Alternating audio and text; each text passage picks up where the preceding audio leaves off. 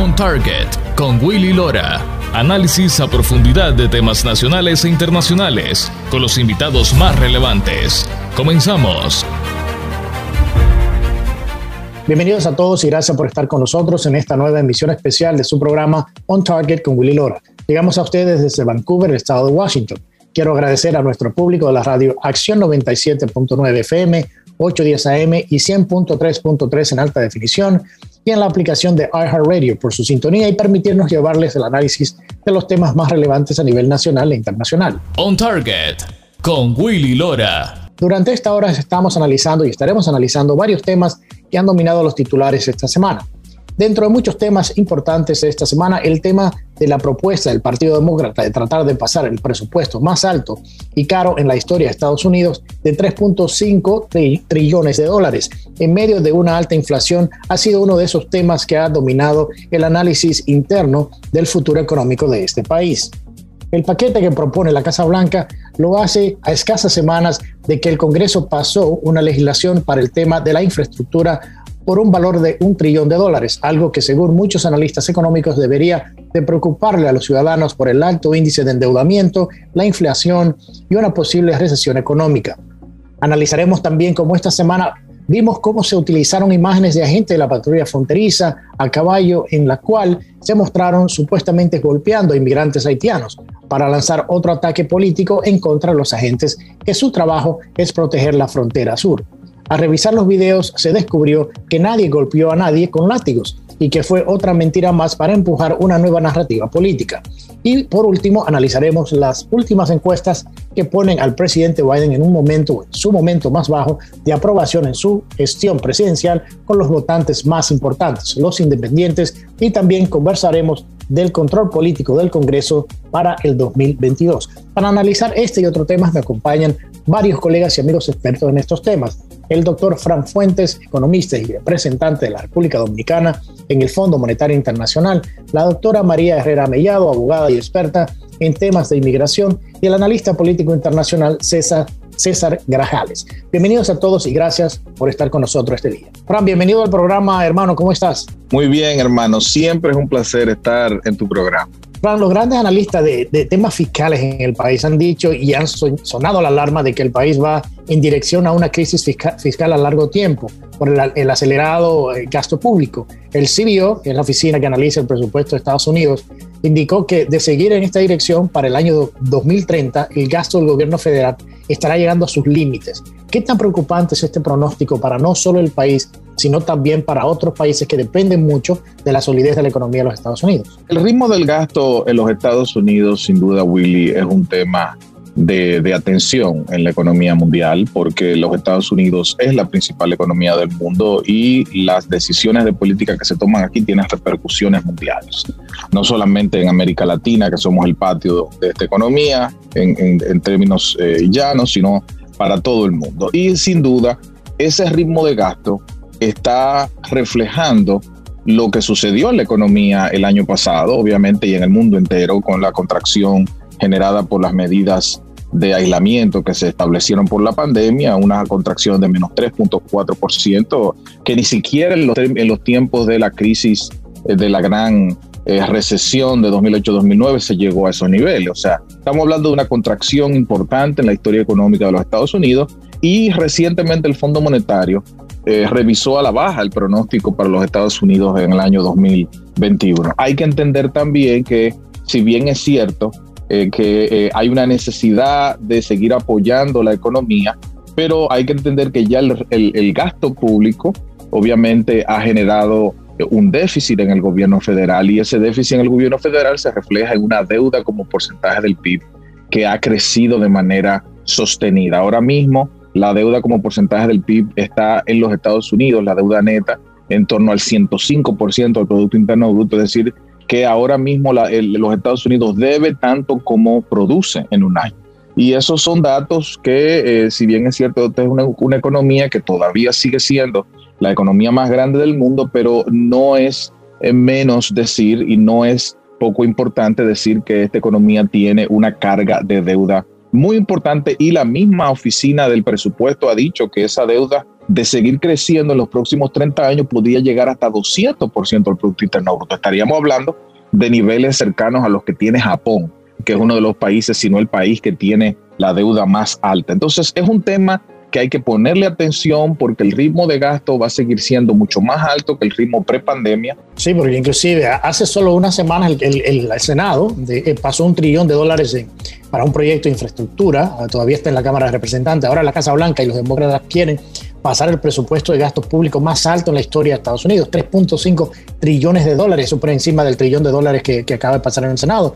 En el momento en que la inflación también se ha disparado, como tú decías, eh, y, aunque haya una proyección de baja para el año que viene, ¿es esto una política fiscal saludable para un país que no se, o sea, que no se recupera del impacto de la pandemia y los cambios de modelo también de negocio? Acuérdate que esto reduce en cierta manera la recaudación de fondos por parte de, los impuestos, o sea, lo cual o sea, no ha crecido de una manera significativa en los últimos dos años. Sí, mira, este, este paquete de gasto que los demócratas están impulsando en el Congreso es un paquete que se va a desarrollar a lo largo de una década y que ellos quieren conseguir su aprobación ahora porque están buscando de alguna manera hacer un impulso de infraestructura en términos educativos, en términos de atención médica y sobre todo en términos de, cambio climático, que los Estados Unidos pues en esta administración ha mostrado un interés de invertir en la reconversión de su sistema productivo para hacerlo mucho más verde, que es una tendencia que también se está dando en Europa. Ahora mismo la economía se podría decir que requiere un ritmo de crecimiento más elevado para tratar de ir apaleando las necesidades de deuda que tiene, pero el gobierno federal debe de procurar ser eficiente en esa inversión que va a hacer. Porque si la economía no responde a esa inversión en infraestructura, en educación, de la manera que debe responder, y en estos casos se espera un crecimiento más alto y sostenido en el tiempo, entonces lo que va a caer en la economía de los Estados Unidos probablemente es una situación de un incremento acelerado de la deuda. Ahora mismo el déficit eh, de los Estados Unidos se espera que termine este año entre el 12 y el 13% del Producto Interno Bruto. El año pasado fue en torno al 15% pero ese, ese porcentaje que se va a terminar en este año va a depender del crecimiento, porque si la deuda, eh, si, la, si el crecimiento crece, pues la deuda se estabiliza. Sin embargo, ahora mismo, como tú bien decías, estamos en un entorno donde la inflación está empezando a dar signos importantes de incrementos sostenidos. Ahora mismo nosotros vemos que este incremento se está dando principalmente por el incremento en las materias primas, el petróleo a nivel internacional, y por eso la Reserva Federal no ha reaccionado aumentando las tasas de interés porque entiende que esto es un aumento pasajero de la inflación porque todavía el mercado laboral de los Estados Unidos está muy débil y todavía la economía no tiene eh, pies firmes para poder determinar que este aumento de la inflación es realmente algo que se va a extender en el futuro. Sin embargo, en medio de esta situación, ya la Reserva Federal, en lugar de hablar de incrementar tasa en el 2023, ya ha dicho que a mediados del año que viene podría estar aumentando tasa, lo que quiere decir que la Reserva Federal está viendo que si la economía empieza a reaccionar más rápido de lo que se espera, pues entonces ellos van a tener que reaccionar. Cuando la, la Reserva Federal aumenta su tasa, eso quiere decir claramente de que ya la economía empezó a reaccionar, pero al mismo tiempo de que esa inflación es ya una amenaza para la estabilidad.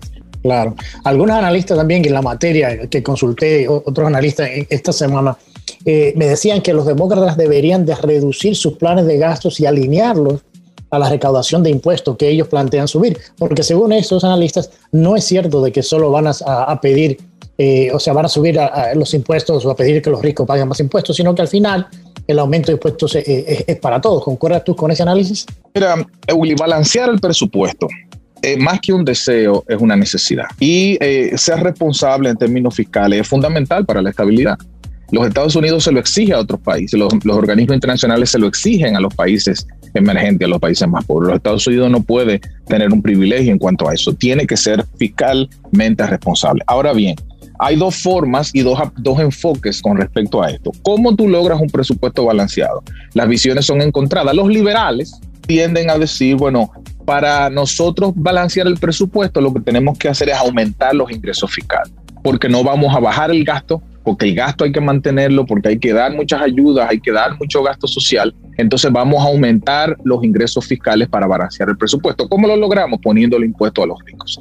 Y esta visión, como tú sabes, no solamente viene desde eh, congresistas liberales como Bernie Sanders y Ocasio Cortés, sino que también viene de algunos economistas que han hecho incursiones en esa área y han investigado en torno al impacto que tiene eh, el, el, que los ricos tengan pocos impuestos con respecto no solo a los gastos fiscales, sino también a la desigualdad que está subiendo en los Estados Unidos, como son Emmanuel Sáez, Tomás Piketty, que son economistas franceses, y Gabriel Zuckman, que es un economista argentino. Sin embargo, nosotros sabemos que en los Estados Unidos y en muchos países eh, desarrollados, las tasas impositivas a los ricos tienden a ser más bajas, no porque se quiere privilegiar a los ricos, sino porque los ricos no generan su riqueza de los salarios como genera la clase media, sino que lo generan a través de los ingresos que generan el capital que invierten. Entonces, esos ingresos de capital, pues, le generan un impuesto, un impuesto mucho más bajo, porque ellos son los que crean la riqueza, ellos son los que crean los puestos de trabajo, ellos son los que invierten en las empresas, esa es la realidad. Pero por otro lado está la visión conservadora de esto, donde se dice si la única manera de balancear el presupuesto es reducir el gasto, no reducirlo para igualarlo a la recaudación, que es lo que tú estás diciendo, y eso es una manera que es viable y es una manera que eh, se, entiende que es la menos distorsionante de todas. ¿Por qué? Porque con eso tú logras que la gente que está invirtiendo no sea penalizada por su inversión. Y eh, porque si tú empiezas a penalizar a quien crea los puestos de trabajo, que muchos eh, economistas más liberales le llaman esto el trickle down economics, ¿no? El hecho de que tú le das al rico para que el rico dé más para abajo y a veces eso no se ve en la realidad, pero si tú haces eso, la economía se estaría disparando en los pies. Entonces, esas dos visiones que están muy bien representadas en el Congreso de los Estados Unidos entre demócratas y republicanos son las que muchas veces no pueden lograr un acuerdo y encontrarse en el medio porque el problema del el exorbitante gasto que muchas veces promueven las, de, las administraciones demócratas tiende a ser desestabilizante en el futuro. ¿no? Entonces, por eso los republicanos tratan de ser de alguna manera un contrapeso a esos aprestos de mucho gasto, que tienen mucho sentido económico lo que están haciendo los republicanos. Yo sé que independientemente de cuál es el, el, partidarismo del que nos está escuchando, hay que entender de que ambas lógicas tienen un sentido ahora mismo con la pandemia, gastar más es algo que muchos países están haciendo. Sin embargo, yo creo que hay que ser prudente y yo creo que lo que están planteando los republicanos tiene sentido y debe de escucharse, porque no creo que si bien es cierto este plan de infraestructura va a pasar porque tiene los suficientes votos y solamente se están haciendo los aprestos en el Congreso para operacionalizarlo, pero yo no creo que este este aumento tan exorbitante del gasto tenga mucho eco en el Congreso, para serte honesto. No, no, como siempre, Frank, contigo te necesitamos siempre hacer es una hora de, programa porque es tan, tan saludable este, este análisis que, que, hace de temas tan, tan importantes. Quiero agradecerte eh, el tiempo que, que nos brindas al programa. Vamos a hacer eh, prontamente otro programa ya más con más tiempo. Vamos a dedicar una hora porque esto es todo un tema muy importante, muy importante y, se nos quedó el tema de la semana que viene, el cierre de gobierno que se ve por ahí porque no hay un acuerdo, como tú decías, con los 3.5 trillones, el squad, o sea, hay, otros temas que quedaron y creo que podremos hacer este programa de una hora en, una semana o dos cuando pase, si no pasan estos paquetes económicos, para analizar un poquito más el efecto. Así que, Fran, muchísimas gracias, como siempre, por estar con nosotros. Excelente, hermano. Para mí es siempre un placer. Bueno, señores, vamos a nuestra primera pausa. Al regresar, inmigración, vamos a conversar sobre la crisis en la frontera y lo que está pasando con la inmigración haitiana. Ya regresamos con más. On Target con Willy Lora. Periodismo auténtico y objetivo.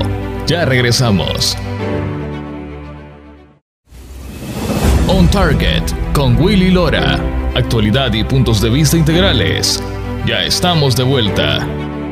Ya estamos de regreso con su programa On Target con Willy Lora. Esta semana vimos cómo se utilizaron imágenes de agentes de la patrulla fronteriza a caballo en la cual se mostraron supuestamente golpeando inmigrantes haitianos para lanzar otro ataque político en contra de los agentes de, la patrulla fronteriza y su trabajo, que es proteger la frontera sur. Al revisar los videos eh, descubrimos y se vio que nadie golpeó a nadie con látigos y que fue otra mentira más para empujar una nueva narrativa política, al mismo tiempo que el mismo presidente Biden repitió la mentira que los agentes habían golpeado a los inmigrantes haitianos y habían lanzado una investigación federal para una o de otra manera efectiva demostrar o demostrar a los agentes quienes están tratando de contener la crisis migratoria causada directamente por esta administración. O sea, algo que tiene a todo el mundo perplejo en ese sentido. Para este análisis me acompaña mi colega y, amiga, la doctora María Herrera Mellado, abogada de inmigración y experta en estos temas. María, bienvenida. Hola Willy, muchas gracias por invitarme a tu programa.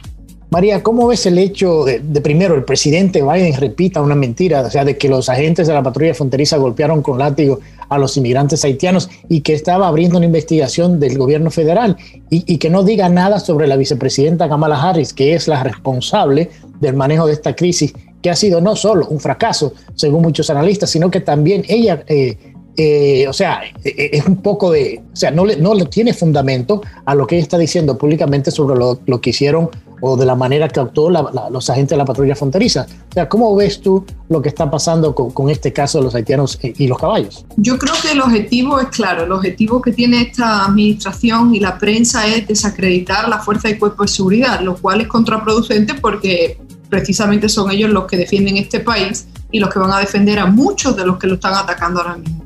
Eh, realmente preocupante que el, presidente Biden y la vicepresidenta Kamala Harris repitan las mentiras y de nuevo abran un expediente sancionador y una investigación al agente eh, fronterizo que supuestamente golpeó a un inmigrante, pero bueno, es que su trabajo es eh, pararlos y no dejarlo que entre legalmente y eso fue lo que hice simplemente. Por otra parte, o sea, eh, yo no sé hasta dónde vamos a llegar con esta crisis migratoria porque los últimos, los datos del último mes, 18 mil menores no acompañados de nuevo, 80 mil familias que han dejado entrar al 80%, acaban este, en el día, a lo largo del día van a aclarar todas las personas hacinadas bajo el puente. Y, bueno, pero vamos, lo van a redistribuir. Y hablando con colegas guatemaltecos, lo que nos dicen es que hay 65 mil inmigrantes haitianos esperando en la frontera entre Guatemala y México para entrar y ninguna disposición del gobierno de López Obrador a enfrentar a esta crisis migratoria que en gran parte la produce México porque no detiene absolutamente a nadie tampoco. Porque una de las preguntas que tengo es cómo llegaron los haitianos tanta en esa cantidad a la, a la frontera sur de Estados Unidos, porque eh, yo que, o sea, me pongo a analizar, o sea, no existe un puente de Haití a México. O sea, ¿cómo salen? Porque inclusive vimos videos y fotografía de documentación chilena en, muchos de estos inmigrantes haitianos y de permiso de estadía en México. Claro, lo que pasa es que parece ser que le estaban diciendo a los haitianos que si venían a Estados Unidos pues iban a tener las puertas abiertas por lo que ocurrió durante el último eh, terremoto, ¿no?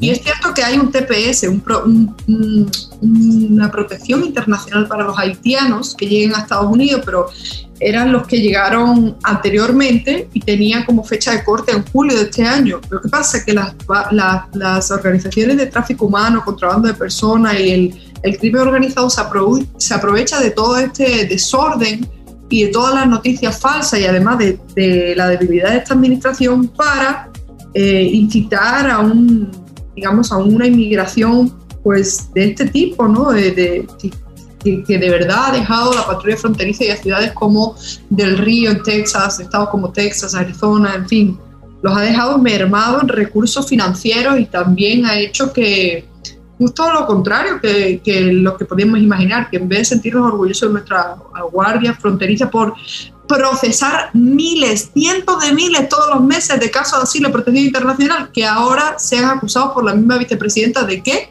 De racistas, esclavistas y bueno, es increíble. O sea, la Casa Blanca dijo esta semana también que habían deportado unos 1.500 ciudadanos haitianos y que unos 4.000 estaban en proceso de deportación. Sin embargo, habían reportado de que el mes pasado llegaron 15.000 haitianos. Ahora resulta que no saben dónde están los otros 5.000 inmigrantes haitianos. O sea, ¿cómo ves el tema de la credibilidad de, la Casa Blanca con este tema?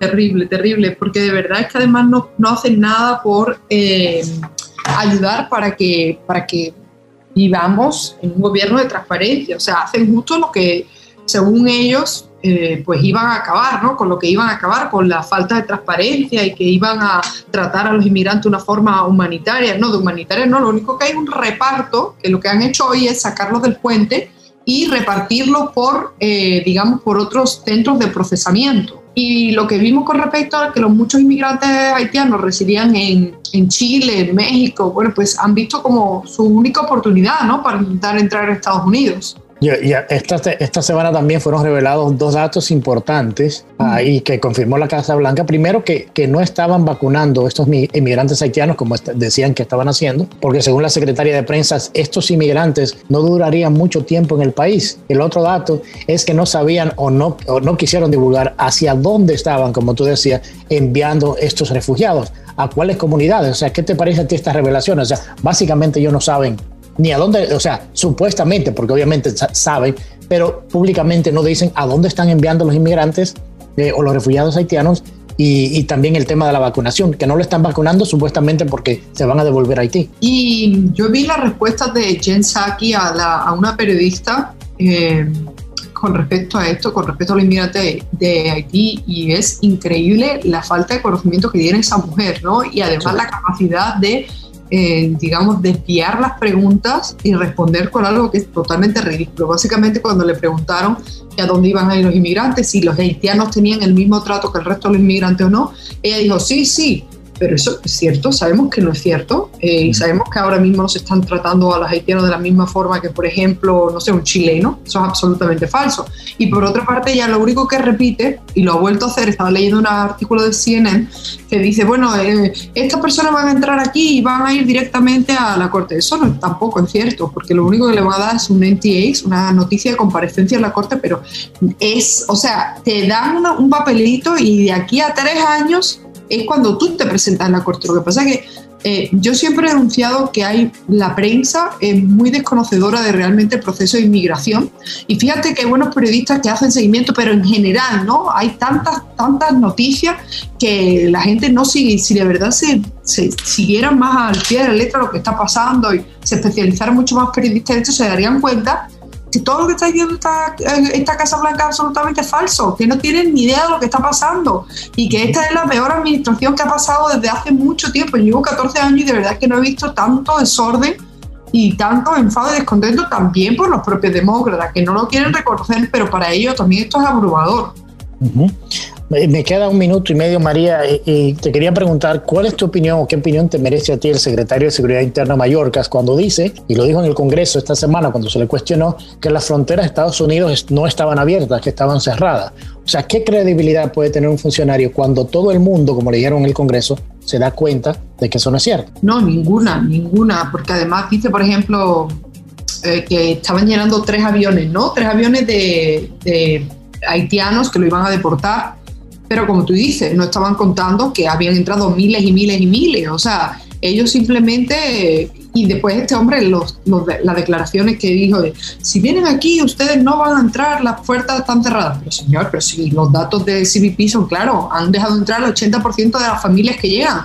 Si yo fuera inmigrante y necesitara venir, pues lo haría. No me importa lo que diga este hombre, porque la realidad es que hay el 80% de 80.000 familias que han entrado aquí y que estarán llamando a sus familiares y amigos diciéndole, no es cierto, las la fronteras de Estados Unidos están abiertas.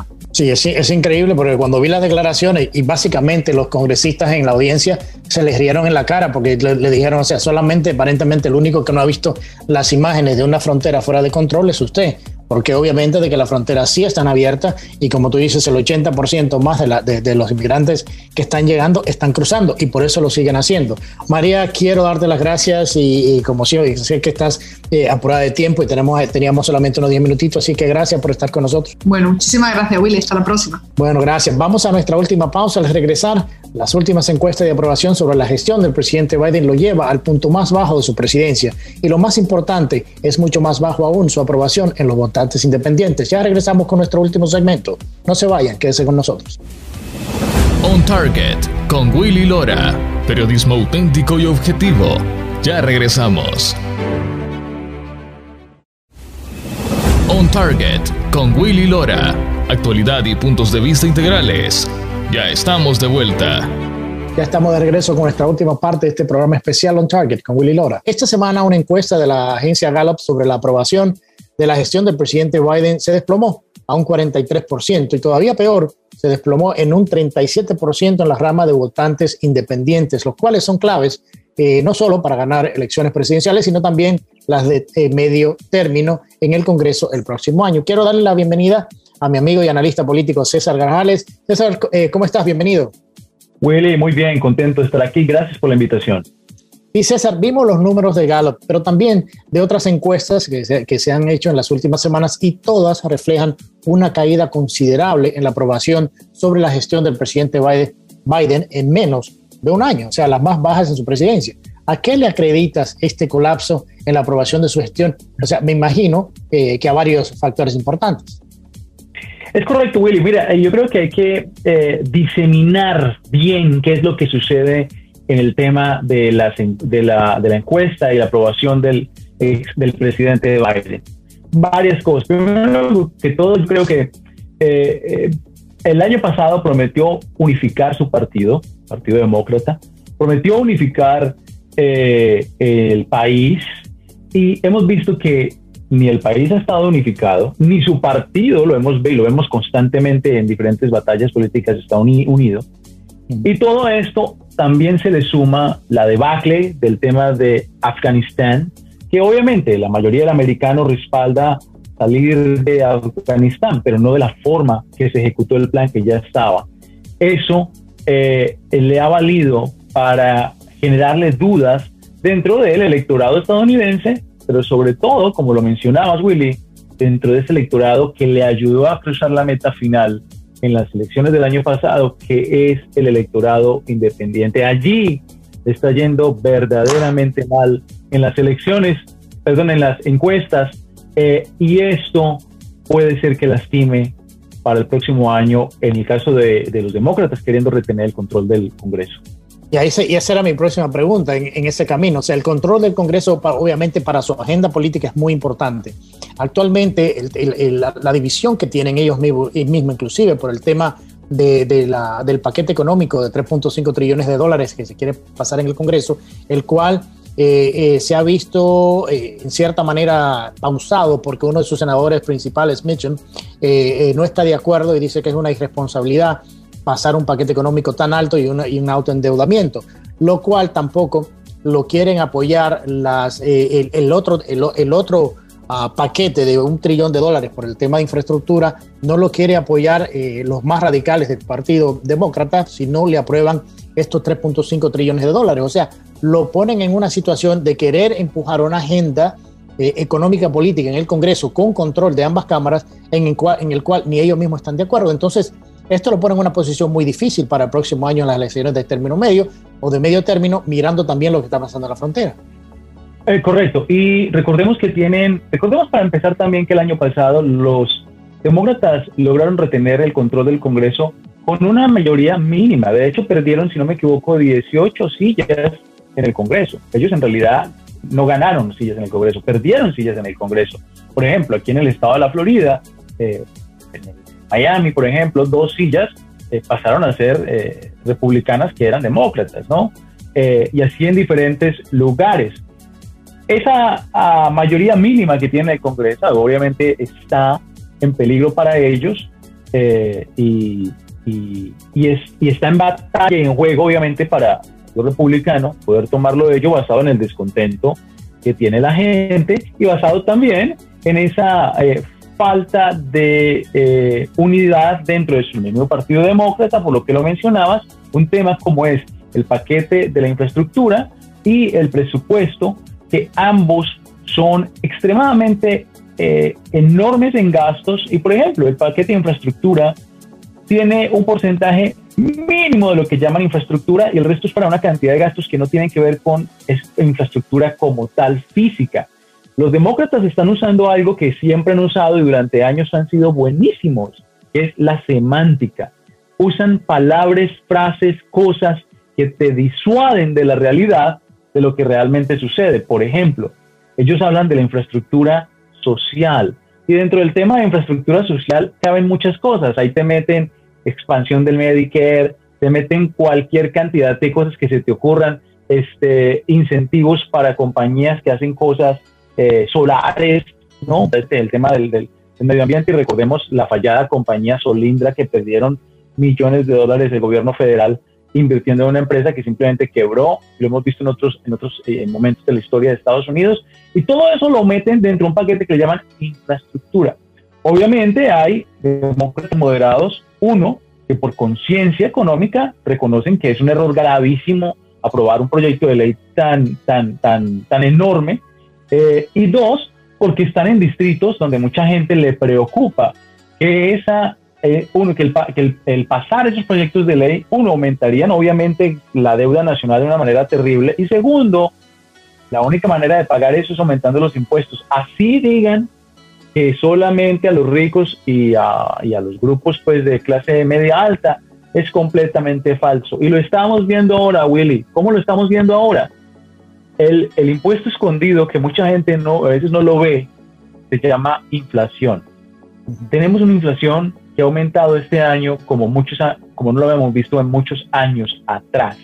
Y todo esto se suma, obviamente, Willy, a, a ese descontento dentro de ese grupo que ayudó a cruzar esa meta final al presidente Biden y ser presidente hoy, son los independientes, y por eso en estados donde son importantes como Iowa, encontramos que eh, los independientes pues tienen una aprobación muy baja del presidente Biden y él necesita eso no solamente pensando en las elecciones de término medio y mantener el control de la Cámara, que yo particularmente creo que lo van a perder, eh, sino también pensando en el 2024, ¿no? que cuando menos pienses está a la, vuelta, a la vuelta de la esquina. Es más, cuando terminen las elecciones de noviembre del próximo año, comienzan inmediatamente las del 2024. y, y, y, carecer, digamos, de ese respaldo eh, de independientes en, en áreas como Iowa le va a costar probablemente, le podría costar probablemente la Casa Blanca a los demócratas. Y dos, eh, recientemente salió un artículo que en estados como la Florida, que se han considerado que es un swing state, un, este, un estado péndulo, cada vez es más sólido republicano. Porque hace poco salió, si no fue esta semana, un artículo donde se hablaba de cómo los republicanos seguían registrando más gente para votar que en los últimos 10 o 12 años los demócratas lo han hecho aquí en el estado de la Florida. Así que vemos que tienen problemas por muchos lugares que están impulsando a que obviamente eh, la popularidad se mantenga muy baja. ¿Tú crees también hay un tema importante que es el aumento de los artículos de primera necesidad y con el tema de, de, volver a depender de los países árabes y, y, Rusia con el tema del petróleo para poder a, bajar en cierta manera en los costos de la canasta básica porque se han disparado. O sea, por la política de cortar el Kingston Pipeline eh, y tener, volver a depender de, la, de energía o de petróleo de los países árabes, ha disparado estos productos de primera necesidad, lo cual también, según la encuesta y el análisis de la encuesta, ha tenido un impacto en estos votantes de, de clase media que habían confiado en una política responsable económica de esta administración. Bueno, lo acabas de mencionar muy bien. Mira, que muchas veces las políticas públicas, más que beneficiar y más que crearse y generarse política pública por el bien de la sociedad, se genera por simplemente la fotografía y, eh, y por el juego político. El precio de las cosas que estamos viendo ahora, parte de todo eso es como tú lo mencionas, el Keystone Pipeline. Hombre, una red que va a permitir que sigamos siendo independientes del tema del petróleo, que al final del día todo el mundo está de acuerdo, hasta científicos, en este momento, hombre, queremos llegar a un, a un momento, a un nivel donde podamos tener cero dependencia del petróleo, pero no estamos ahí, ni estaremos en un año ni en dos años, eso tomará mucho tiempo. Mientras tanto, eh, lo que sigue moviendo el mundo es el petróleo, esa es la realidad, hay que aceptarlo y hay que facilitar el proceso de extracción y hay que facilitar el proceso de que llegue a las bombas de gasolina. ¿Por qué? Porque eso se traduce en lo que tú dices, precios más baratos de los productos, este precio más barato para los que manejamos, los que tenemos que manejar en ciudades como Miami, es imposible no tener un carro. Y es que moverte. Y si antes pagabas dos dólares y cachito por un galón y ahora tienes que pagar casi cuatro dólares por un galón, estás viendo que eso te reduce el precio de, de tu salario, aumenta el valor de la canasta familiar de una manera tremenda. Y uno dice, pero ¿dónde está el beneficio? No solamente los trabajos que se perdieron al evitar la creación del Kingston Pipeline, sino también el precio se aumentó en muchas cosas y arriesgándonos a que entonces los árabes cuando se les dé la gana dicen cierro la llave y se aumenta el precio de la gasolina y otras cosas, cuando, cuando hemos visto que esa independencia del petróleo nos ha mantenido, digamos, a flote cuando ellos tratan de jugar ese juego eh, económico. Entonces uno dice, ¿cuál es el beneficio de haber hecho esto la administración actual? Pues ninguna, eso solamente es una pose, porque Willy, recordemos que también esta administración ha estado secuestrada por esa ala de la extrema izquierda que entre paréntesis, quiero mencionar lo siguiente, que yo no entiendo todavía cómo es posible que muchas personas que vienen de un país eh, eh, que ha sufrido tanto, de una sociedad que ha sufrido tanto y que han hecho unos avances tan impresionantes en medio, en medio de todas las dificultades como es Israel, nos damos cuenta que hoy, hoy, en este instante, en este preciso momento, esa ala izquierda, esa ala extrema de los demócratas tiene secuestrados un billón de dólares que necesitan los israelíes que se habían prometido para mejorar el domo de acero, evitar que haya una crisis eh, eh, de seguridad nacional en ese país. Y entonces vemos cómo, no sé cómo muchos salen luego a votar por, esa, por ese grupo esa la izquierda eh, extrema, que uno sacrifica la seguridad nacional de un país como esos y dos, que son nuestros aliados, por cierto, y dos, que hacen poses políticas a nivel de, de políticas públicas, o el tema de Keystone Pipeline, que al final del día lo hacen con la idea de que el medio ambiente, pero terminan lastimando el día a día del ciudadano de a pie de los Estados Unidos. Eh, eh, tú tocas un tema de, política exterior eh, interesante porque iba, para ahí va mi próxima pregunta. El presidente de, Francia, Macron, llamó a consulta a su embajador en Estados Unidos por el hecho de que Estados Unidos entró a un acuerdo de, submarinos nucleares con, con Australia y, o sea, en cierta manera dejando a Francia fuera de, de, todo esto, algo que los franceses vieron y era algo estratégico, como, como una, una, una traición, en cierta manera, a la relación estratégica que tienen eh, ambos países, lo, que, lo cual eh, trajo una crisis o ha traído una crisis de, de, política exterior todavía mucho más de lo que ya venía manejando esta, esta administración con el tema de China, que mandaron unos destructores eh, navales cerca de las costas de Canadá, eh, con, la, cómo sigue creciendo la influencia rusa en otros países. Ahora se le suma este otro problema con, eh, con Francia por llegar a unos acuerdos nucleares con Australia, eh, algo que por, ah, ah, por la relación, no solamente por la relación que habían tenido de, de, seguridad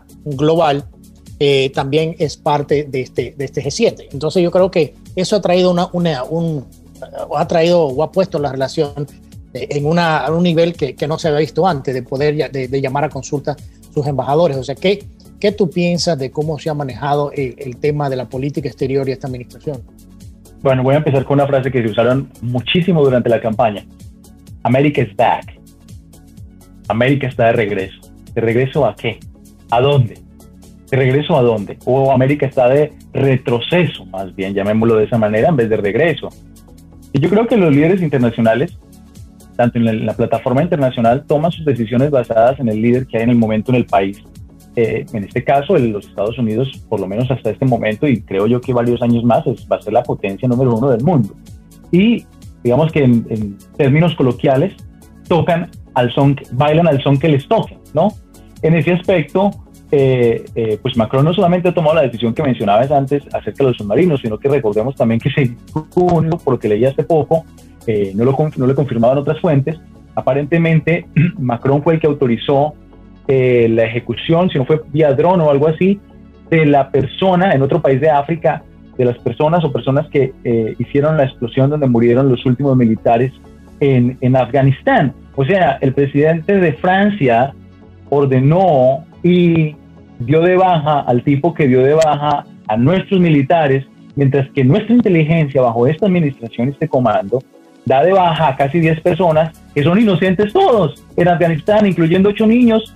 Eso me parece a mí un descontrol total en, con relación a política internacional. Eh, y obviamente lo que decía, esto es percibido, pues eh, el de la debacle de lo de Afganistán, pues lo percibe Francia, que era un socio dentro de este proyecto, lo percibe Australia, que también era socio dentro de este proyecto, lo percibe eh, Inglaterra. Vimos a, a, Boris Johnson esta semana en la Casa Blanca que estaba dando eh, rueda de prensa y luego le iban a preguntar a Biden y creo que sacaron de la, de la, de la oficina oval a todo el, el, press corps este estadounidense y no dejaron hacer una pregunta. Incluso MSNBC, CBS y toda esta gente se quejó eh, duramente por no dejarlos hacer preguntas. Y entonces uno se pregunta, pero ¿quién está realmente eh, este, siendo el presidente de este país? Y eso creo que lo percibe ese descontrol, fuerzas internacionales tan fuertes como es Francia, y toman este tipo de decisiones. Ahora, la presidencia, eh, la administración de Biden y el presidente Macron ha llegado a un acuerdo para hacer una reunión a final de octubre. vamos a ver qué sucede en esa reunión y vamos a ver si se lima esa aspereza, pero por lo menos el eslogan que se usó el año pasado en la campaña con América está, América está de regreso, esa promesa no se ha cumplido. Vimos la debacle, reitero, de Afganistán, cómo lastimó a los canadienses también, por ejemplo, que quedaron allí en medio de esta situación difícil. Eh, y lo vemos ahorita con el tema de Australia, eh, Francia y Estados Unidos. Eh, y bueno, es una pena. Yo creo que América no está de regreso, yo creo que América está en retroceso. Y yo creo, yo creo que mucho de lo que hemos visto y de lo que estamos viendo uh, es el reflejo de, de las mismas encuestas, encuestas o sea, de, en, en, tema, en temas de política exterior, en temas de política económica, en temas de política doméstica, eh, eh, con el tema también de, migración, que es la crisis más grande que tiene esta administración o que ha visto Estados Unidos internamente en muchísimos años. Y no solamente no se ven soluciones, sino que cada vez se, se empeoran. O sea, hemos visto cómo ha aumentado la cantidad de inmigrantes indocumentados llegando a la Florida, llegando a la frontera. Hemos visto la, la, la ola de, de, inmigrantes haitianos, ah, hemos visto los aumentos de la canasta básica, hemos visto la inflación como ha aumentado, o sea, todo ha ido completamente contrario a lo que se había comentado y se había hablado durante la campaña eh, en, el 2019-2020. Entonces yo creo que mucho tiene que ver, y en estos últimos dos minutos que me quedan, de que eh, tiene que ver con, con, que las políticas que se prometieron en, en, las campañas no han dado ese paso hacia adelante, sino todo lo contrario, han dado ese eh, paso hacia atrás. En un minuto, eh, César, que me, que queda, te, quería preguntar, ¿dónde quedamos como país? O sea, porque inclusive China y Rusia ahora se han posicionado en, lugares mucho más relevantes a nivel internacional que lo que tenía Estados Unidos o lo que viene tratando de tener Estados Unidos. Bueno, cuando el líder de la administración o el líder del momento pues no tiene control ni siquiera dentro de su mismo propio partido, yo creo que así nos percibe el mundo y eso es un poco peligroso, lo mencionabas, nuestros enemigos perciben eso y, podríamos eh, vernos con las defensas bajas y bueno, podría pasar cualquier cantidad de cosas. Hay que fortalecer eso, eh, hay que empezar a fortalecer y respaldar los candidatos que vienen el próximo año para tomar ese control de la Cámara y del Senado eh, y pasar realmente legislación que beneficie a todo Estados Unidos. Y, quiero brevemente mencionar algo que, que mencionabas ahorita, la frontera sur y el tema migratorio. ¿Sabes una cosa? Ya tenemos que dejar el término frontera sur. El tema, por ejemplo, ahorita los haitianos, tú sabes que han soltado un montón de ellos dentro del país y hay muchos que los han volado sin destino, así, donde llegan y los sueltan. O sea que ya el tema de la frontera sur no es el tema de la frontera del sur. La frontera ya es, nos abarca a todos, en la Florida, en, California, en, no sé, en, New York, en todas partes, porque los llevan a cualquier lado. O sea, el tema de la frontera ya nos afecta a todos en el país. Y reitero, yo creo que aquí lo importante es poder elegir los líderes políticos que mantengan nuestro país en línea y recordar que Estados Unidos, pues, la potencia del mundo eh, y es el beacon de libertad para muchos. César, muchísimas gracias por tu tiempo, gracias y vamos a tenerte muy, muy, muy, eh, muy pronto de regreso en el programa. Gracias, Willy. Bueno, llegamos al final de este programa especial en donde analizamos la propuesta del paquete económico de la Casa Blanca de 3.5 trillones de dólares y su efecto a la economía del país, la crisis de los inmigrantes haitianos en la frontera y el desplome de la aprobación sobre la gestión del presidente Biden en los Estados Unidos. Quiero darle las gracias a mis colegas, el doctor Frank Fuentes, economista y representante de República Dominicana en el Fondo Monetario Internacional, la doctora María Herrera Mellado, abogada y experta en temas de inmigración, y al analista político internacional César Grajales por sus análisis. Les agradezco muchísimo que me hayan acompañado en esta hora. Y a nuestra audiencia les agradecemos la atención y su tiempo a este programa especial. Los invitamos a que nos acompañen la próxima semana con otra entrega más de On Target con Willy Lora. Y recuerda, es duro fracasar, pero es todavía peor no haber intentado nunca triunfar. Que pasen un excelente fin de semana. On Target con Willy Lora. Gracias por su compañía. Escúchanos nuevamente en nuestra próxima entrega en Radio 97.9 FM en iHeart Radio.